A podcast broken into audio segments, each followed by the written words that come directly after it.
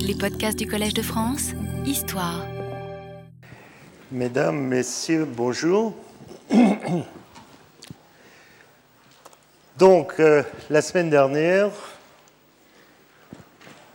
nous étions en train de parler des australopithèques et plus particulièrement de l'espèce qui est la mieux connue, qui est Australopithecus afarensis. Afarensis, c'est l'espèce à laquelle a été rapportée Lucie. Tout le monde connaît euh, Lucie. Lucie qui a été mise au jour, je vous le rappelle, en 1974 en Éthiopie dans les formations d'Adar euh, et qui est datée pour ce qui concerne Lucie elle-même à 3 millions 2, 3 millions et 200 000 ans. L'espèce Afarensis, elle, a une plus large répartition stratigraphique qui va de 3 millions 8 à 2 millions 8, 2 millions 7. Euh, cette espèce Afarensis, célèbre à travers Lucie, est considérée par beaucoup d'auteurs comme le groupe ancestral de tous les hominidés plus récents qu'Afarensis. Si vous regardez sur l'arbre phylogénétique qui est là, vous voyez que Lucie est là et qu'à partir de Lucie, eh on fait dériver, dans ce cas précis, tout le reste des hominidés plus récents. Avant, vous avez Anamasis, dont on a parlé, l'Australopithecus du lac, euh, Ramidus, et puis on peut brancher les autres là, dont on a parlé avant. Euh, cette manière de voir n'est forcément pas, vous vous en doutez, consensuelle. Il n'y a pas euh, unanimité autour de ça. Mais beaucoup d'auteurs pensent ainsi. Mon avis personnel est qu'il y a un certain nombre d'arguments pour dire qu'il en est ainsi, mais je persiste toujours à croire qu'il est difficile, difficile d'établir un arbre phylogénétique alors qu'on ne connaît pas tous les représentants, toutes les espèces. Si vous voulez, on est un peu dans la situation actuellement et c'est très à la mode, où vous voulez faire votre phylogénie, enfin votre généalogie, pardon, c'est une déformation professionnelle. Et pour faire votre généalogie, eh bien, il vous faut tous vos ascendants, mère, père, grands-parents, etc. Et puis à un moment, vous arrivez, vous ne pouvez plus continuer parce que vous ne trouvez plus, vous n'en trouvez plus qu'un sur deux, un sur quatre, etc eh bien, on est un peu dans la même situation. Là. On a un certain nombre de représentants. La seule certitude qu'on a, c'est qu'on sait qu'on ne les a pas tous. Et dans ces conditions, il n'est pas surprenant qu'il y ait des discussions et qu'il n'y ait pas consensus.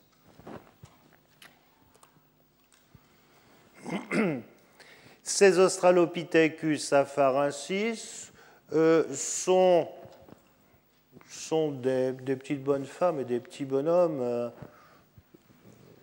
un peu plus d'un mètre pour les plus petits, pour les plus grands euh, jusqu'à un mètre cinquante, mais vraiment sont des très grands.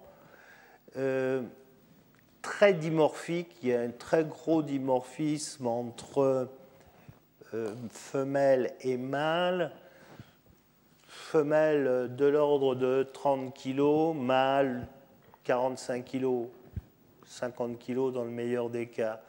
À titre de comparaison, euh, les gorilles, qui sont, qui sont à l'heure actuelle les plus grands des grands singes, sont eux aussi très dimorphiques. La femelle est à peu près moitié de la taille du mâle.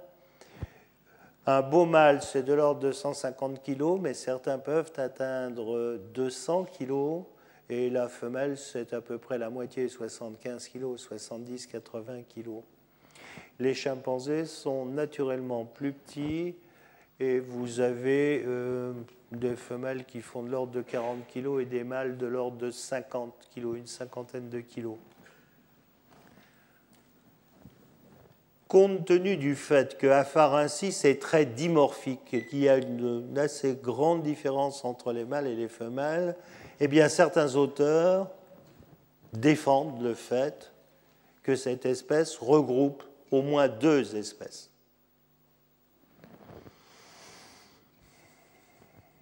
Là encore, la majorité des auteurs pensent qu'il s'agit d'une seule espèce qui, est, qui présente des caractères sexuels marqués et notamment un dimorphisme sexuel très marqué, avec une différence de taille importante.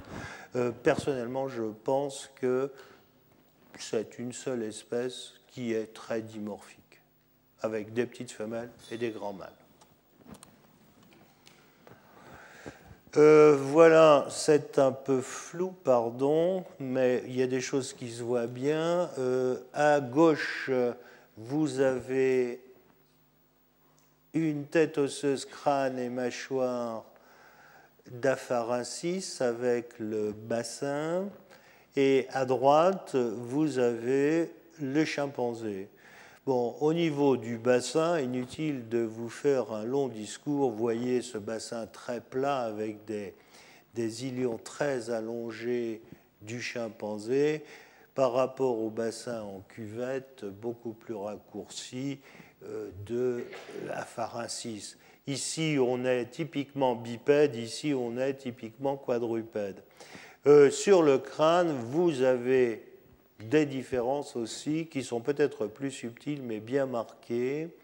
Euh, au niveau du bourrelet, la susorbitaire, dans les deux cas, il est fort, mais ici, le bourrelet susorbitaire n'est pas en arrière de ce bourrelet, il n'y a pas de sillon. Ici, il y a un sillon qu'on voit mal, certes, sur cette photo, il faudrait une vue de latérale, mais c'est complètement différent au niveau structure. Par ailleurs, vous avez toute la partie sous-nasale, subnasale là de la face qui correspond au prémaxillaire qui est très très allongé, très allongé chez les gorilles.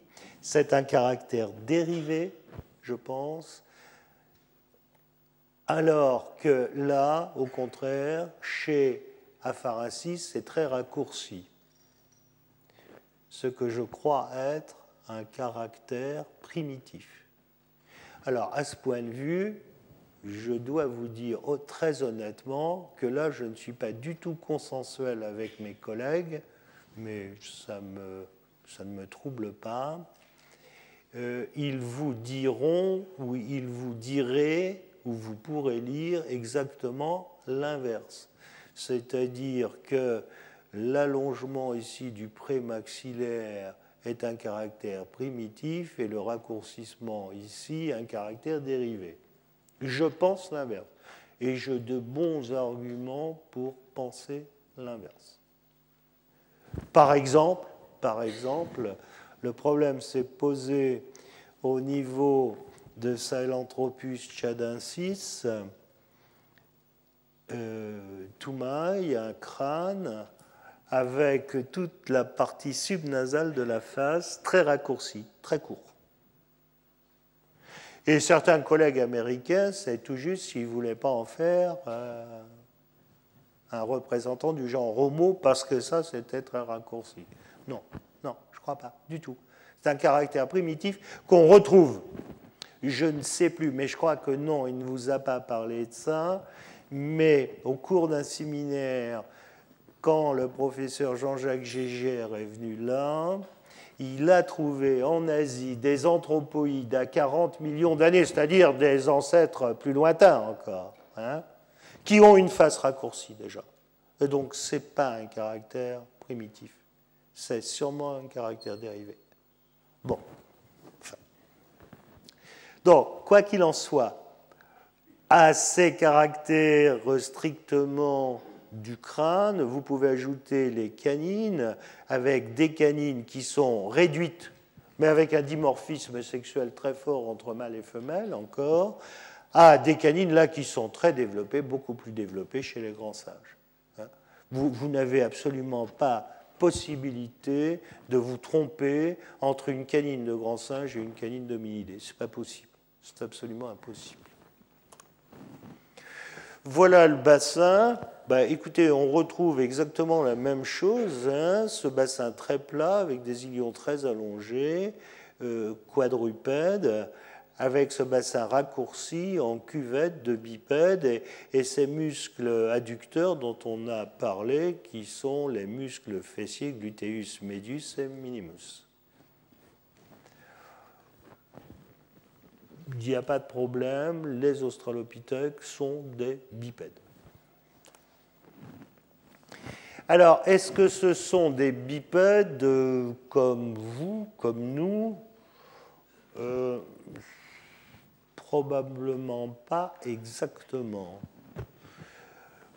Il est clair que par leurs membres inférieurs, bassin, fémur, tibia, pied, ils sont bipèdes. Mais ce membre inférieur est court, relativement court, alors que le membre supérieur, lui, est relativement long. C'est-à-dire que le rapport entre longueur du membre supérieur et longueur du membre inférieur est très différent chez eux et chez nous. De plus, quand on regarde l'orientation par exemple de l'omoplate ici, mais vous voyez que cette omoplate, elle regarde vers le haut, la cavité articulaire.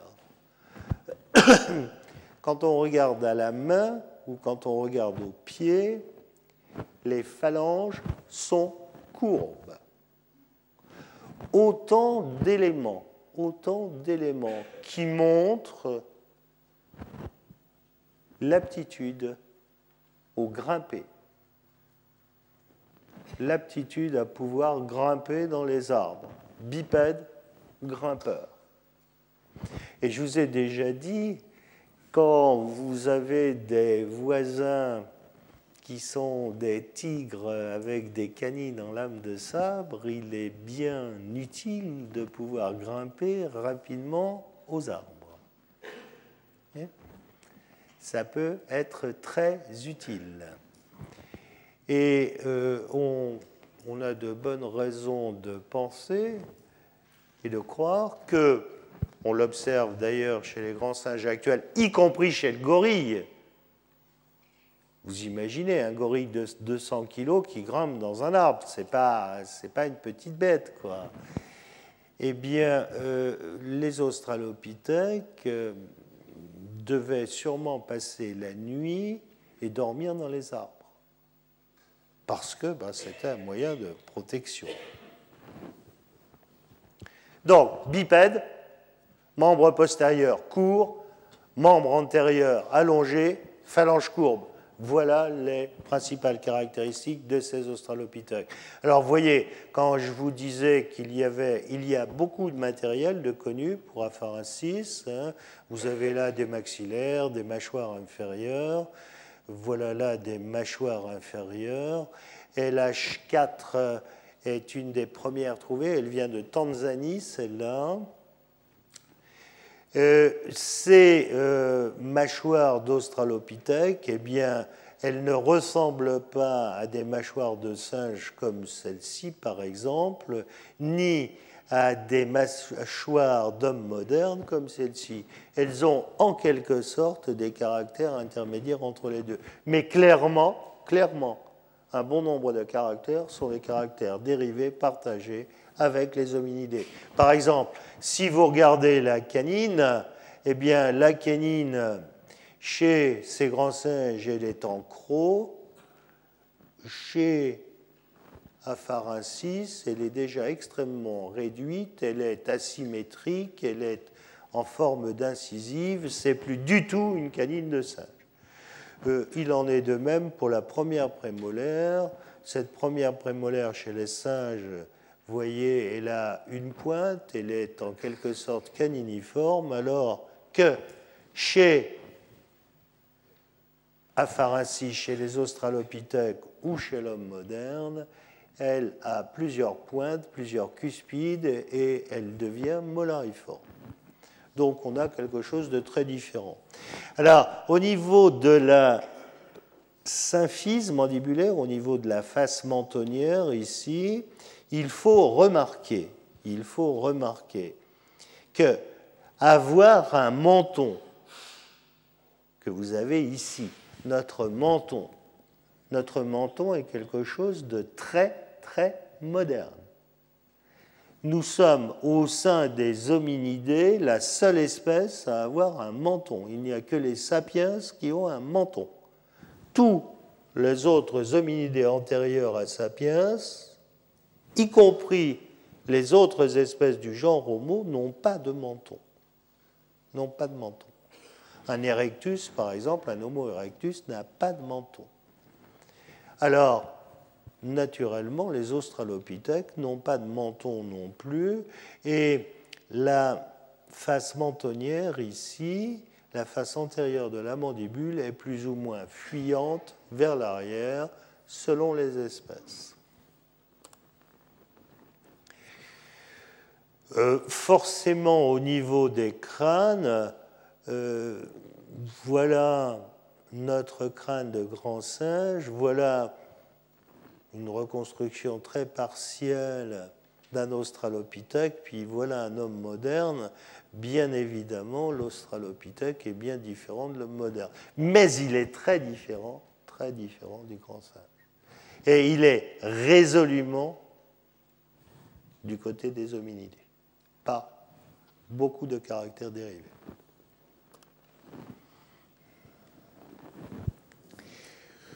Alors, voilà un crâne en haut d'Apharensis reconstruit et voyez ici, on voit bien en arrière du bourrelet, la susorbitaire, vous n'avez pas de dépression. Chez les grands singes, en arrière de ce bourrelet, vous avez une dépression vous pouvez mettre qui est tellement profonde que vous pouvez y mettre un doigt pratiquement. Hein. Vous pouvez y mettre votre doigt. Hein. Là, pas de dépression. On n'a pas de front non plus mais c'est un australopithèque. Je vous parlais tout à l'heure des phalanges qui étaient courbes. Vous avez des phalanges ici en haut du genre Homo, ici en bas du chimpanzé, vous voyez si elles sont courbes. Et regardez Australopithèque, les phalanges sont également courbes. Aptitude au grimper. Euh, vous avez là en bas le palais d'un chimpanzé avec ses grandes canines. Vous avez à droite un homme actuel et voyez ici le palais d'un apharensis. Là encore, en quelque sorte, vous avez quelque chose qui peut vous paraître intermédiaire, mais pas intermédiaire dans le sens on a le singe qui a donné l'Australopithèque, qui a donné l'homme. Ce sont des grades évolutifs. Très récemment, 2006, ça fait déjà deux ans, a été publié le squelette d'un jeune australopithèque qui a été trouvé en Éthiopie à Dikika, qui est daté à 3 millions et 300 000 ans, qui est un jeune d'Apharensis, un tout jeune, et qui a été appelé Selam. Selam en amérique veut dire paix, la paix. Alors ce squelette est particulièrement intéressant, que ce soit pour le crâne ou que ce soit pour les os des membres, parce que on va pouvoir appréhender là une partie du développement. On connaissait des adultes, on ne connaissait pas de jeunes. Par exemple, par exemple, je vais vous faire remarquer juste ce caractère je vous ai montré tout à l'heure sur le chimpanzé la longueur de la partie subnasale de la face, en vous montrant chez l'adulte d'apharensis une partie subnasale plus courte. Eh bien, regardez ici chez Selam cette partie subnasale, alors qu'il est tout jeune, est très allongée. Très, très allongée. Regardez, c'est très allongé. À ce point de vue, à cet âge-là, elle est plus chimpanzé qu'australopithèque.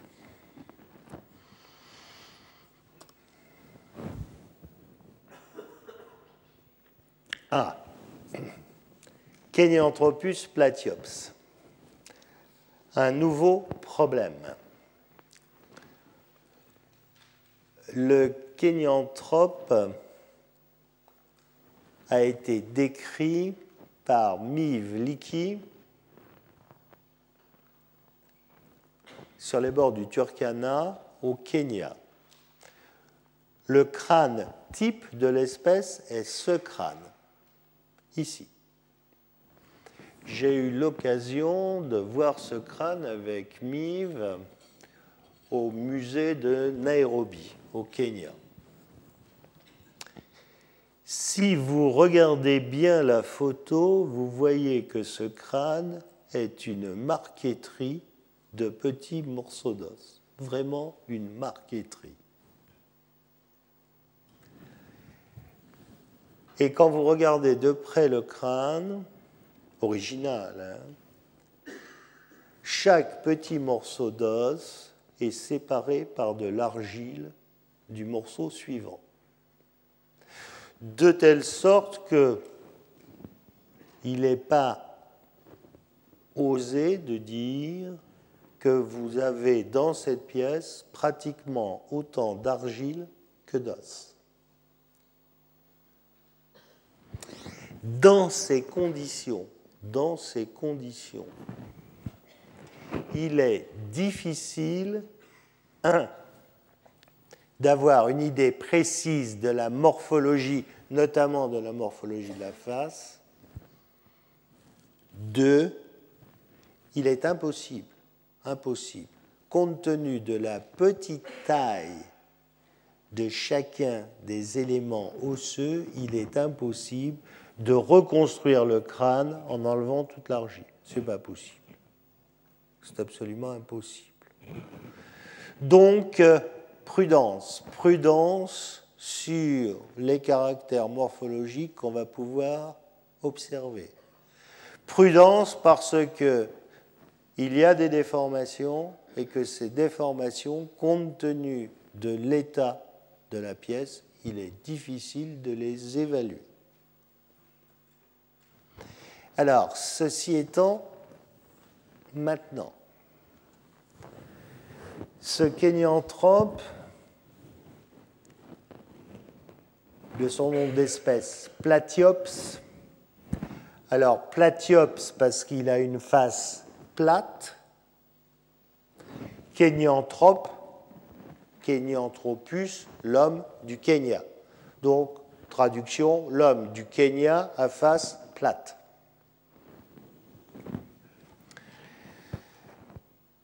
Première hypothèse, et il y a un certain nombre de tenants de cette hypothèse. Kenyanthropus n'est pas un taxon, n'est pas un genre valable.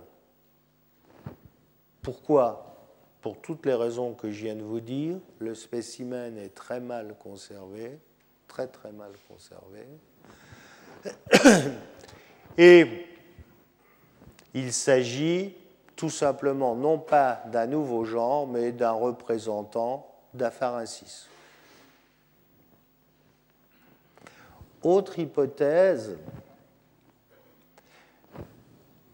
Kenyanthrope est un genre valable, il a une face plate, et par cette face plate, il pourrait être rapproché de ce crâne, crâne qui a été attribué à Homo rudolfensis. Homo rudolfensis était avant associé à Homo habilis. Ce sont des formes de même âge, on est à 2 millions et 400 000 ans. Forcément, ce sont deux hypothèses radicalement différentes. Que vous dirais-je? J'ai vu le spécimen original. Je crois vraiment qu'il n'est pas possible, je crois vraiment qu'il n'est pas possible d'en tirer des caractères morphologiques pour le moment. Je préférerais dire une fois de plus qu'il aurait peut-être été mieux d'attendre et de trouver un autre spécimen dans le même niveau, au même endroit, avant de tirer des conclusions qui seront peut-être un jour battues en brèche. Pour le moment, il est, je crois, difficile de conclure, ni dans un sens, ni dans l'autre.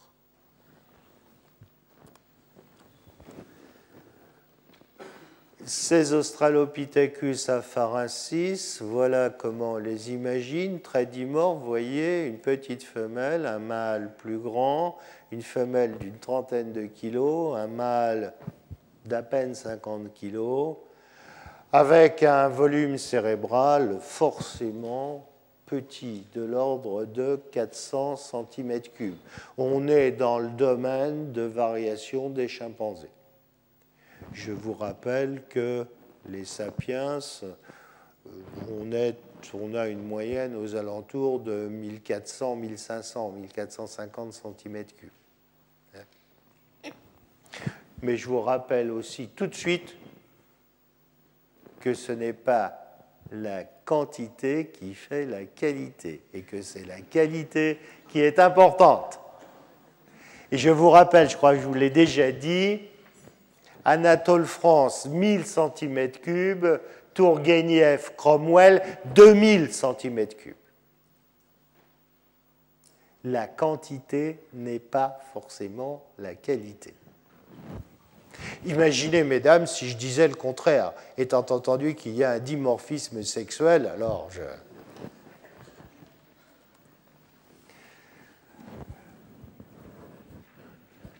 Alors, Là, on a imaginé ces apharensis. Je vous ai montré les traces de pas de la étolie. Eh bien, vous voyez, on les a imaginées marchant là dans des cendres volcaniques avec un jeune enfant. Ici, on les voit dans une zone plus boisée.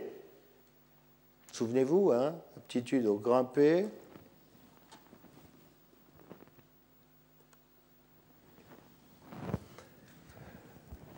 Enfin, on arrive à une autre forme d'Australopithèque, Australopithecus gary. Gary en amérique veut dire surprise. C'est l'Australopithèque qui a créé une surprise.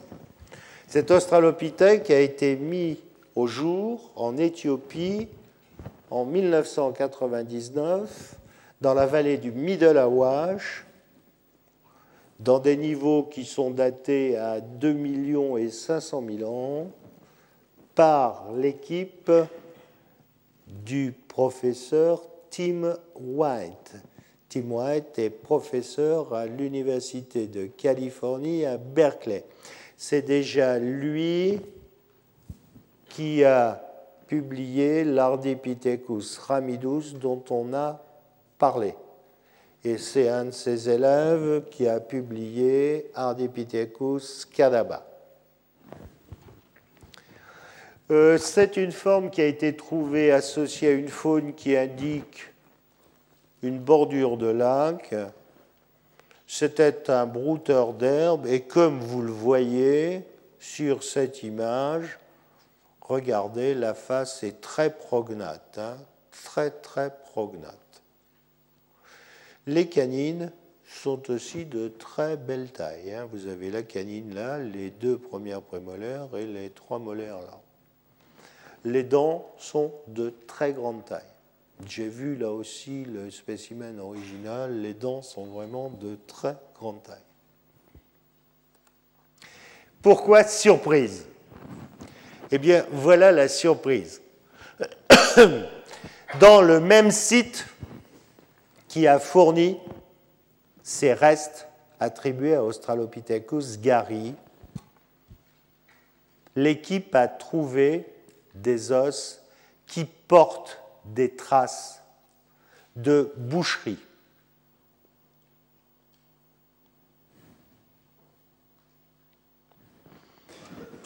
Et de nombreux, de nombreux os dans ce site ont visiblement été attaqués à des fins de récupérer la viande. On est donc sûrement sur un site de boucherie. On a des traces qui sont des traces d'incision, de coupure, mais on a des traces aussi, pour casser, on a des traces de percussion. À tout ceci est associée une industrie qui est une industrie à galets aménagés de type Holdoway. Les auteurs ont fait un amalgame du tout et on dit que l'auteur de ces traces de boucherie, l'artisan, c'était lui. À partir du moment où vous avez un australopithèque qui fabrique des outils et qu'on trouve associé à un site de boucherie, eh bien, que, que peut-on dire? Eh bien, que cette forme fabriquait déjà des outils, qu'elle était déjà carnivore, puisque on a les traces de boucherie, et tout ceci avant l'augmentation de taille du cerveau, puisque le cerveau, là, dans le cas précis, est guère plus grand que les australopithèques afarensis dont on a parlé. Je vous ai dit 400 cm3, là on est à 450. Voyez au passage les dents de Gary, je vous ai dit qu'elles étaient très grosses, voyez, les trois molaires, les deux prémolaires, la canine très forte aussi, et les deux incisives. Deux incisives, une canine, deux prémolaires et les trois molaires. Voilà ici la dent de sagesse.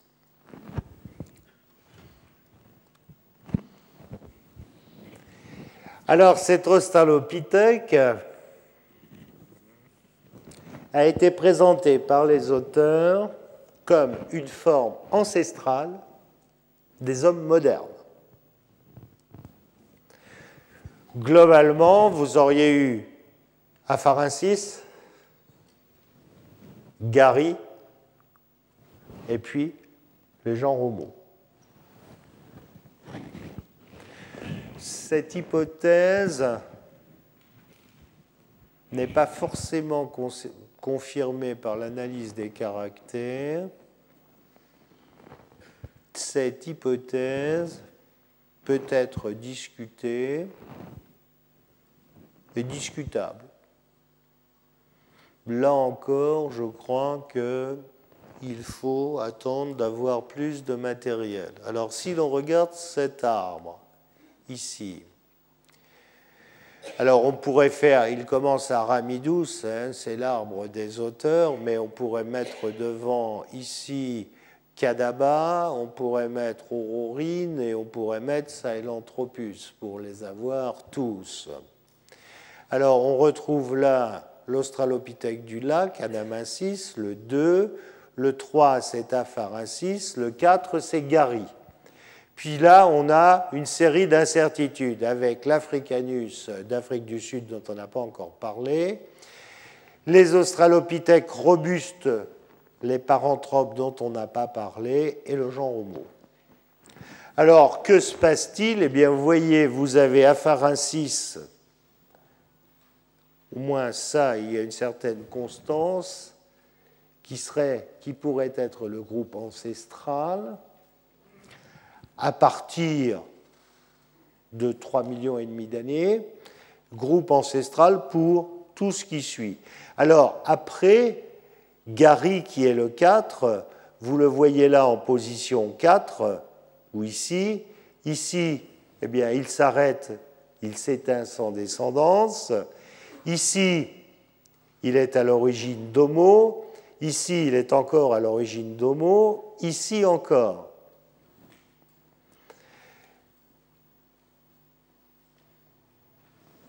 Je crois personnellement que pour le moment, il est encore trop tôt pour dire si cette hypothèse ou celle-là sont celles qu'il convient de retenir. Je ne pense pas que l'on puisse aller si loin. Et tant qu'à moi, après avoir vu le matériel, je trouve que cette forme a des dents vraiment très très grosses, très très fortes, qui rappellent étrangement des formes robustes. Affaire à suivre. Australopithecus barelgazali l'Australopithèque du Bar el Ghazal. Bar el Ghazal, en arabe classique, cela signifie la rivière aux gazelles. Autrement dit, c'est l'Australopithèque de la rivière aux gazelles. Celui-là a été mis au jour en 1995 et c'était pour la première fois que l'on mettait au jour un australopithèque en dehors de l'Afrique du Sud ou de l'Afrique orientale.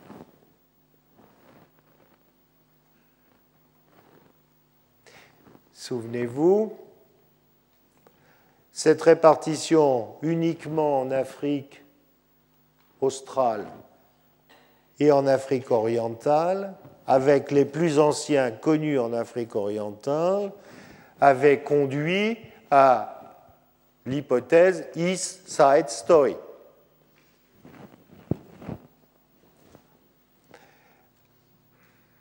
Barel Ghazali, trouvé en 1995, là, 2500 km à l'ouest du grand rift africain, venait contredire cette hypothèse. Il a été mis au jour au Tchad, il a été redaté récemment et son âge est bien 3 millions et demi d'années. La première datation était une datation biochronologique à partir du degré évolutif des mammifères, de la faune de mammifères qui l'accompagnait. La dernière datation est une datation radiochronologique à partir du beryllium 10. Ces deux datations sont congruentes, concordantes. Euh, cette forme a été trouvée associée à une faune qui indique une savane arborée. Il y a, il y a des arbres et il y a de l'eau on n'est pas loin d'une bordure de lac ou d'une bordure de rivière.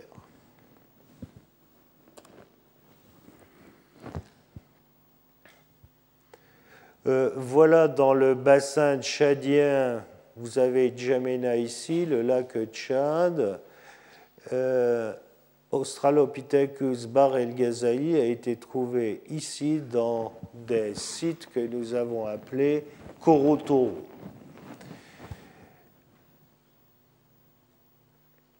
Il est à peu près, le point rouge ici c'est Toumaï, il est à peu près 400 km à l'est de Toumaï. Le 16e parallèle nord est à peu près à ce niveau-là. Australopithecus Bar el Ghazali, nous l'avons appelé, nous lui avons donné aussi un surnom, Abel. Alors, pourquoi Abel?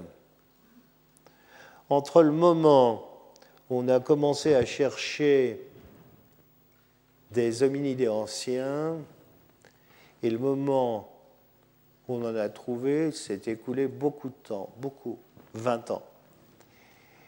Et pendant ces 20 ans, il y a eu beaucoup de recherches, on a trouvé beaucoup de choses, il y a eu beaucoup de joie, mais il y a eu aussi des moments difficiles. Et un de ces moments difficiles, ça a été la disparition pendant une mission d'un collègue qui était aussi un ami très proche, qui est mort en mission. Pardon. Son prénom était Abel, et c'est pour ça qu'on a appelé ce premier hominidé qu'il n'a jamais connu, lui, Abel, tout simplement. Euh, il s'agit d'une mâchoire, voilà cette mâchoire, et vous voyez, voilà la canine, vous avez un gros plan là, et cette canine est typiquement, typiquement une canine d'Australopithèque et d'hominidé. Vous voyez, ce n'est pas une canine en crosse, c'est une canine qui suce par la pointe. Vous avez une crête là du côté lingual, mais cette canine est très asymétrique. Et surtout, regardez bien la facette d'usure ici, vous voyez la crête linguale, voyez l'incisive, et cette canine, elle est à la même hauteur que les incisives. Alors que chez les grands singes, eh bien, les canines dépassent la hauteur des incisives, comme chez votre chien ou chez votre chat. Hein. Par ailleurs, autre caractère, regardez cette première prémolaire, eh bien, elle a plusieurs cuspides, deux cuspides. Elle a déjà là un talonide. Elle est encore triangulaire, mais presque subquadrangulaire. Regardez la deuxième prémolaire, elle a complètement la forme d'une molaire. On est en morphologie très éloigné, très éloigné des grands singes. Et si un jour vous voulez trouver des hominidés anciens, enfin en chercher, et si quelqu'un vous dit que vous n'aurez le droit qu'à une seule dent, demandez une canine. Avec une canine, si, si, si, je vous assure, avec une canine inférieure, vous pouvez à coup sûr sans risque de vous tromper, vous pouvez dire, voilà, je viens de trouver un grand singe, ou voilà, je viens de trouver un hominidé. Vous ne pouvez pas vous tromper. Et les étudiants qu'on a en deuxième ou troisième année savent parfaitement faire cette différence. Abel est caractérisé, vous voyez, regardez sa face antérieure, là, très plate. Regardez, on a fait un scanner de la mandibule. Regardez comme la face antérieure est plate. Vous voyez comme c'est plat? Alors, ça nous pose quelques problèmes, parce que Kenyanthropus, dont j'ai dit qu'on ne savait pas trop ce qu'il fallait en penser, c'est l'homme à la face plate. Mais Abel est un homme à la face plate aussi et Abel à l'âge de Kenyanthropus. Alors tout ça est, bon, pour ne pas en dire plus, est en cours d'étude. Euh, mais c'est bien embêtant, c'est bien embêtant. Quoi qu'il en soit, Abel, lui, il n'est pas déformé, et c'est bien un australopithèque à la face plate. C'est ce qui le distingue fondamentalement d'Australopithecus afarensis et notamment d'un de ses représentants, Lucie. regardez à nouveau cette canine que je vous ai mise ici, dans ce coin. Regardez comment elle est belle, cette canine. Cette canine, vous regarderez bien tout à l'heure en rentrant chez vous, elle est exactement faite comme la vôtre. C'est-à-dire qu'elle est complètement asymétrique, elle est à la même hauteur que les incisives, elle n'est pas conique, elle a deux crêtes, vous voyez, une crête antérieure et une crête postérieure. Alors, par contre, on est à 3,5 millions et demi d'années, elle a une crête linguale très forte. Si tout à l'heure ou ce soir, quand vous regardez chez vous votre canine, vous observez une crête linguale comme cela, alors vous me le direz la prochaine fois, on fera une photo. Mais vous ne trouverez pas. Ça, c'était il y a 3,5 millions et demi d'années. Euh, ces scanners-là, pour vous montrer que tout ce matériel est fort bien conservé, sont des scanners qui sont faits avec un scanner médical. Et par exemple, dans la cavité pulpaire de la canine d'Abel, ici, vous voyez ce petit nodule ici, eh bien, vous avez un pulpolite. Peut-être que certaines ou certains d'entre vous ont déjà souffert de cette pathologie bénigne. C'est-à-dire qu'on peut faire de la paléopathologie. Et on a publié pour Abel, par exemple, qu'il a été l'objet de plusieurs attaques à suivre de dysplasie, c'est-à-dire d'arrêt de croissance de l'émail. Alors c'est absolument extraordinaire parce que vous pouvez euh, décrire euh, les problèmes de santé d'un malade, Abel avait en âge humain une trentaine d'années, c'est un adolescent, un adulte confirmé, et les problèmes de santé qu'il a eus il y a 3 millions et demi d'années. Quoi. Donc vous voyez, on dispose quand même de techniques qui nous permettent euh, d'avoir des investigations extrêmement intéressantes.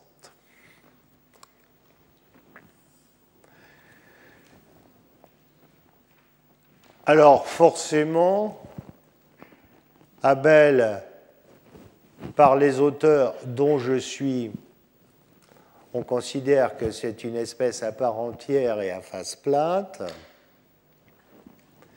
D'autres auteurs considèrent que c'est un variant d'Apharensis. Qu'est-ce que vous voulez que je vous dise? Qu'ils ont tort? On a republié depuis et on a encore des choses. Euh, bon, tout n'est pas fini. Je pense que on a maintenant un travail. La comparaison avec Afarensis montre que Bar el Ghazali est bien différent d'Afarensis. Maintenant, ce qui reste à regarder, c'est entre Kenyanthropus platyops et Bar el Ghazali. Mais là, euh, on a des problèmes euh, d'holotype du côté du platyops. Euh, au passage, quelque chose d'amusant. Voilà la mâchoire d'Abel ici. Vous voyez les prémolaires, la première prémolaire ici a trois racines. La seconde aussi d'ailleurs trois racines.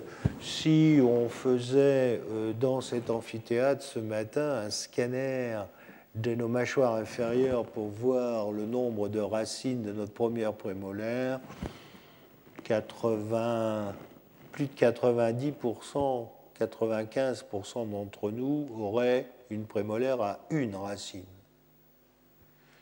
Les 5% restants auraient deux racines trois racines, on n'est pas assez nombreux.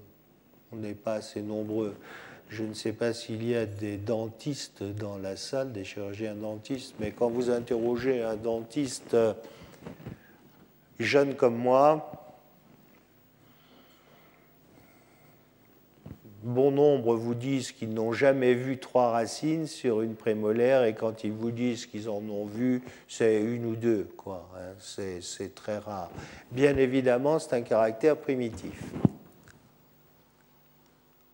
je voulais attirer votre attention sur le fait, simplement hein, attirer votre attention sur le fait que, regardez, j'ai mis ici à côté la, une mâchoire de Toumaï. Et regardez, la première prémolaire de Toumaï a aussi trois racines. Alors, il y a quelque chose de plus surprenant encore. Tous les hominidés qu'on a trouvés au Tchad ont trois racines. Les prémolaires inférieurs ont trois racines. Étonnant, non? Je n'en tire aucune conclusion pour le moment.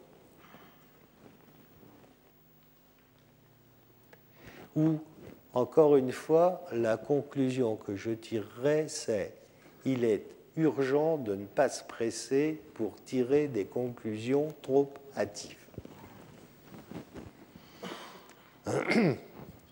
Au passage, vous avez ici la symphyse d'Abel. La symphyse, c'est la mandibule ici coupée sagittalement. Voilà l'image. Face antérieure ici, très relevée, très plate. Face postérieure ici, relativement verticale. L'ensemble, très moderne. Une symphyse comme ça, on ne s'attend pas à la trouver à 3 millions et demi d'années. Voilà reporté ici la symphyse d'Abel. C'est celle-là. Et regardez ici, on a mis la symphyse ici de LH4. Je vous ai montré LH4 tout à l'heure. Voilà. C'est la symphyse de cette mâchoire, là, qui vient de l'Aetoli, en Tanzanie, qui est datée à 3,7 millions et qui est Australopithecus afarensis.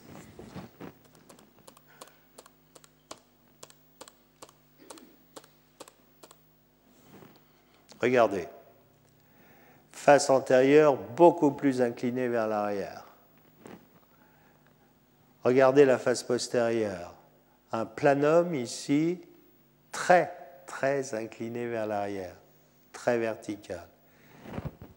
En résumé, deux symphyses complètement, mais complètement différentes. Vraiment complètement différentes. Alors, entre ça et ça, dans le temps, on n'a pratiquement pas de différence. 3 millions 5, 3 millions 7, 200 000 ans, c'est rien. La grosse différence, à mon avis, entre Abel et l'H4, c'est qu'entre les deux, on a 2500 km et il y a la Rift Valley entre les deux. Et ce que je continue à croire de plus en plus, c'est que on a une très partielle et partielle perception des relations biogéographiques qui existaient entre tous ces hominidés anciens. Imaginez d'abord, on a voulu reconstituer des phylogénies et on avait oublié nos cousins ou nos frères de l'Ouest. Ils existent, il y en a à l'ouest de la rift. Donc on a essayé de faire des phylogénies, comme je vous le disais tout à l'heure, comme si vous vouliez faire votre généalogie en oubliant les cousins de l'Est ou les cousins de l'Ouest, euh, ou les grands-parents de l'Ouest ou les grands-parents de l'Est, parce que je ne sais pas quelle raison.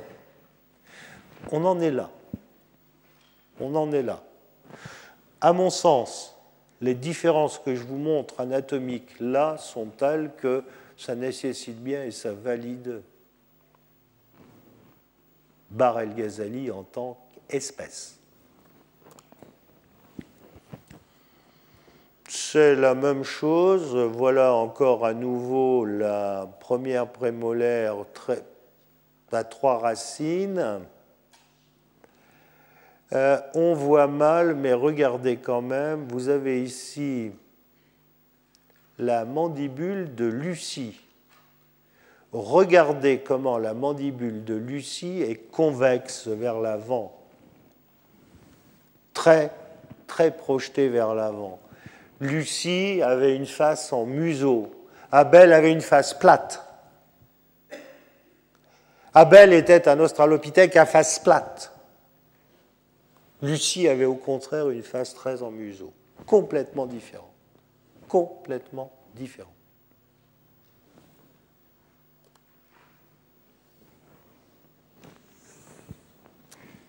Dernier australopithèque, le premier qui était jamais décrit, Australopithecus africanus, découvert en 1924. Le, texte que vous voyez est faux. Découvert en 1924, publié en 1925. Découvert en Afrique du Sud, ici, exactement ici,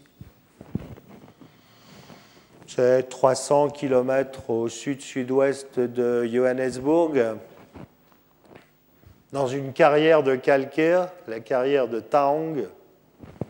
Taong en langue locale, ça veut dire la carrière du lion. C'est une carrière de calcaire. On exploite le calcaire pour faire de la pierre à chaud. On l'exploite à l'explosif. Ce calcaire, forcément, il y a des poches de dissolution et dans ces poches-là, les carriers ont l'habitude de trouver des fossiles. Mais habituellement, ce qu'ils trouvent sont des babouins. Et ce jour-là, en décembre 1924, explosion, il y a des fossiles. Et parmi ces fossiles, il y a le crâne de ce petit bonhomme. Ce petit bonhomme, au passage, vous voyez en âge humain, il a sa première molaire. C'est-à-dire qu'en âge humain, ça fait 6 ans. En âge chimpanzé, ça en fait 3.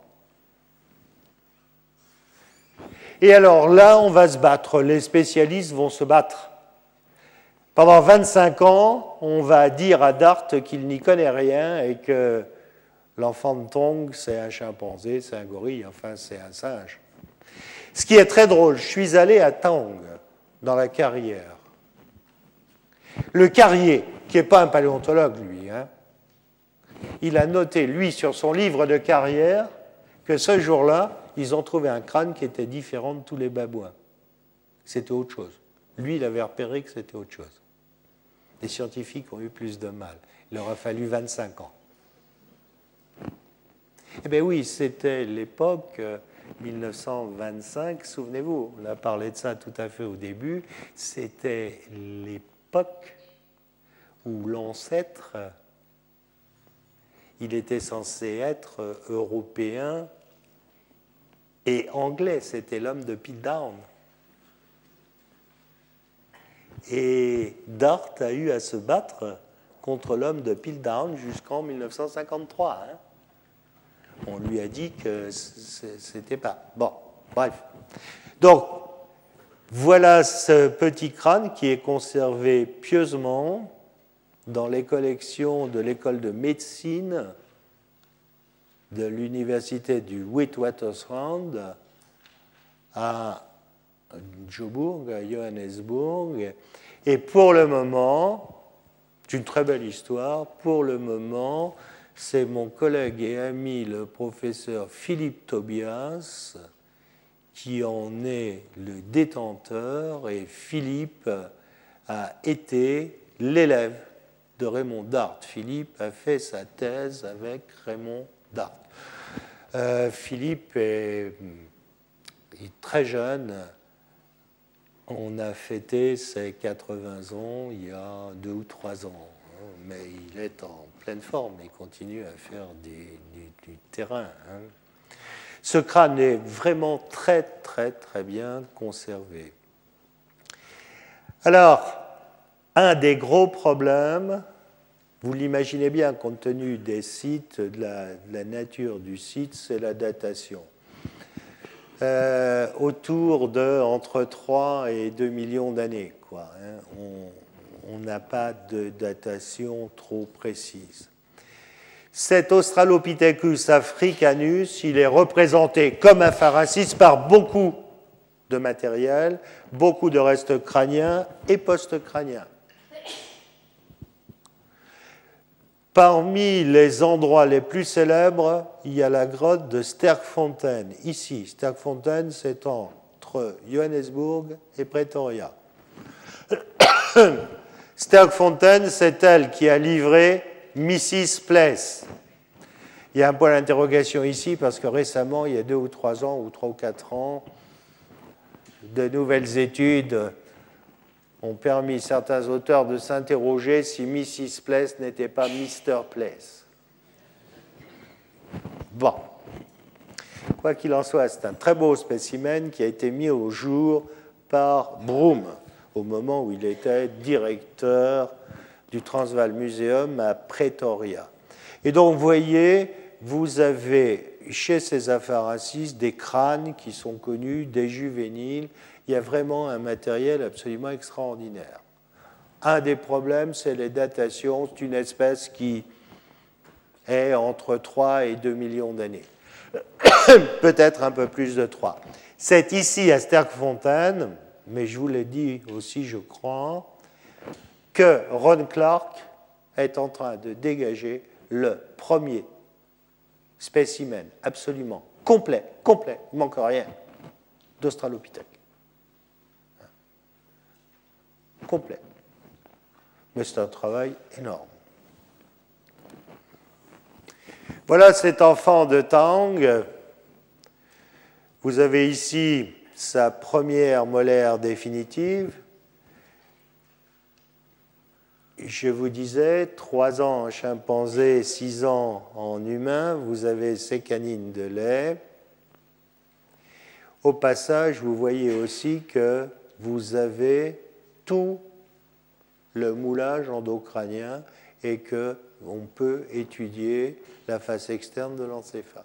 C'est parfaitement conservé. Parfaitement. Cette pièce est absolument merveilleuse. Hein. merveilleuse. Merveilleuse et c'est très, comment dire, c'est très touchant, très impressionnant.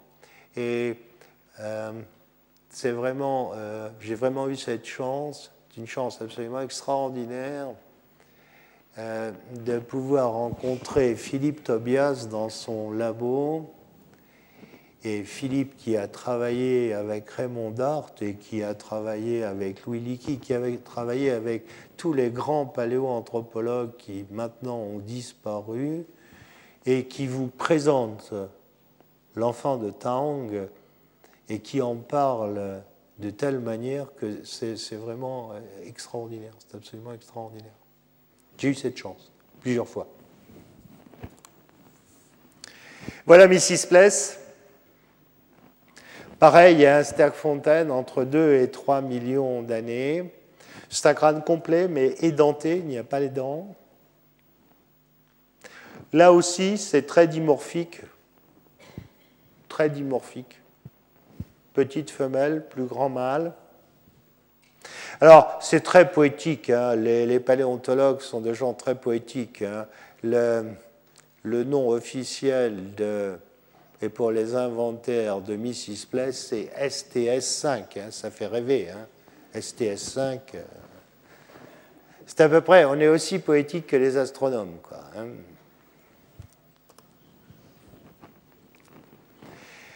Alors, forcément se pose la question de savoir quelle est. Est-ce que Apharasis et Africanus sont deux espèces bien différentes ou est-ce que c'est la même espèce? Vous voyez, vous avez des comparaisons là. On va éliminer le proconsul qui est un nominoïde, mais beaucoup plus ancien dans le Miocène. Vous voyez un crâne d'Apharensis, vous voyez un crâne d'Africanus. Vous voyez que par exemple au niveau du plan nucal, ici, du plan de la nuque, il y a quelques différences. Le plan de la nuque, chez votre chien, le plan de la nuque, il est vertical. La colonne vertébrale se met comme ça. D'accord? Chez nous, le plan de la nuque, il est comme ça, la colonne vertébrale se met comme ça. D'accord? Donc, quand vous êtes bipède, vous êtes comme ça. Ou comme ça. Quand vous êtes beaucoup plus relevé, vous êtes quadrupède. D'accord? Donc, c'est une espèce à part entière. La question qui se pose, c'est, à nouveau, quels sont ces rapports de parenté avec les autres? Vous voyez, c'est toujours poétique, STS 71. Euh, à partir des rapports, on a fait de la biogéochimie à partir des isotopes stables du carbone. Ces analyses étant faites dans l'émail des dents, on a montré que c'était des mangeurs de graminées, mais qu'ils pouvaient rajouter de la viande à leur menu. Par contre, on n'a pas trouvé de silex taillé associé à eux. N'a pas trouvé encore cela.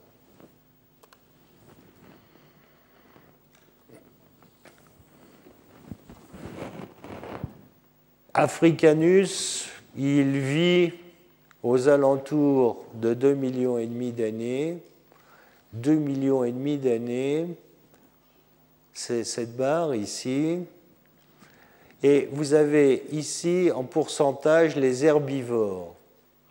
Regardez, jusqu'à 2 millions et demi d'années, c'est à peu près stable. Hein Puis regardez, ça augmente. Hein Il se passe quelque chose là. On passe sûrement d'un milieu plus fermé ici à un milieu plus ouvert avec plus d'herbes ici. Là, on a la locomotion dans les arbres. C'est aussi des courbes cumulées. Regardez, c'est beaucoup plus important avant 2 millions et demi d'années, ça baisse progressivement, il y a un pic là, puis après ça baisse inexorablement. Là, on a des animaux qui mangent des fruits. On a aussi globalement quelque chose qui baisse. C'est-à-dire que ici, aux alentours de 2,5, il y a sûrement quelque chose d'important qui se passe au niveau environnemental qui fait que l'on passe d'un environnement qui est plutôt fermé à un environnement qui est plutôt ouvert. Comme par hasard, c'est à peu près à ce niveau-là qu'on va voir apparaître enfin qu'on va trouver, nous, le genre Homo. Africanus, c'est un contemporain de ça, et on verra la semaine prochaine avec les paranthropes ce que cette altération climatique à 2 millions et demi d'années a provoqué, et vous allez voir avec le gras paranthrope une adaptation à un milieu qui est beaucoup plus ouvert. Je voudrais vous rappeler que cet après-midi à 14h30, le séminaire portera à nouveau, mais c'est intéressant et extrêmement important, sur l'environnement. Et cette fois, on va essayer de vous montrer comment on peut reconstruire l'environnement à partir des faunes qui sont associées aux hominidés. La dernière fois, on vous a montré à partir du terrain et des différents niveaux de terrain. Cet après-midi, on va vous montrer cela à partir des faunes associées, à partir de 14h30. Je vous souhaite bon appétit.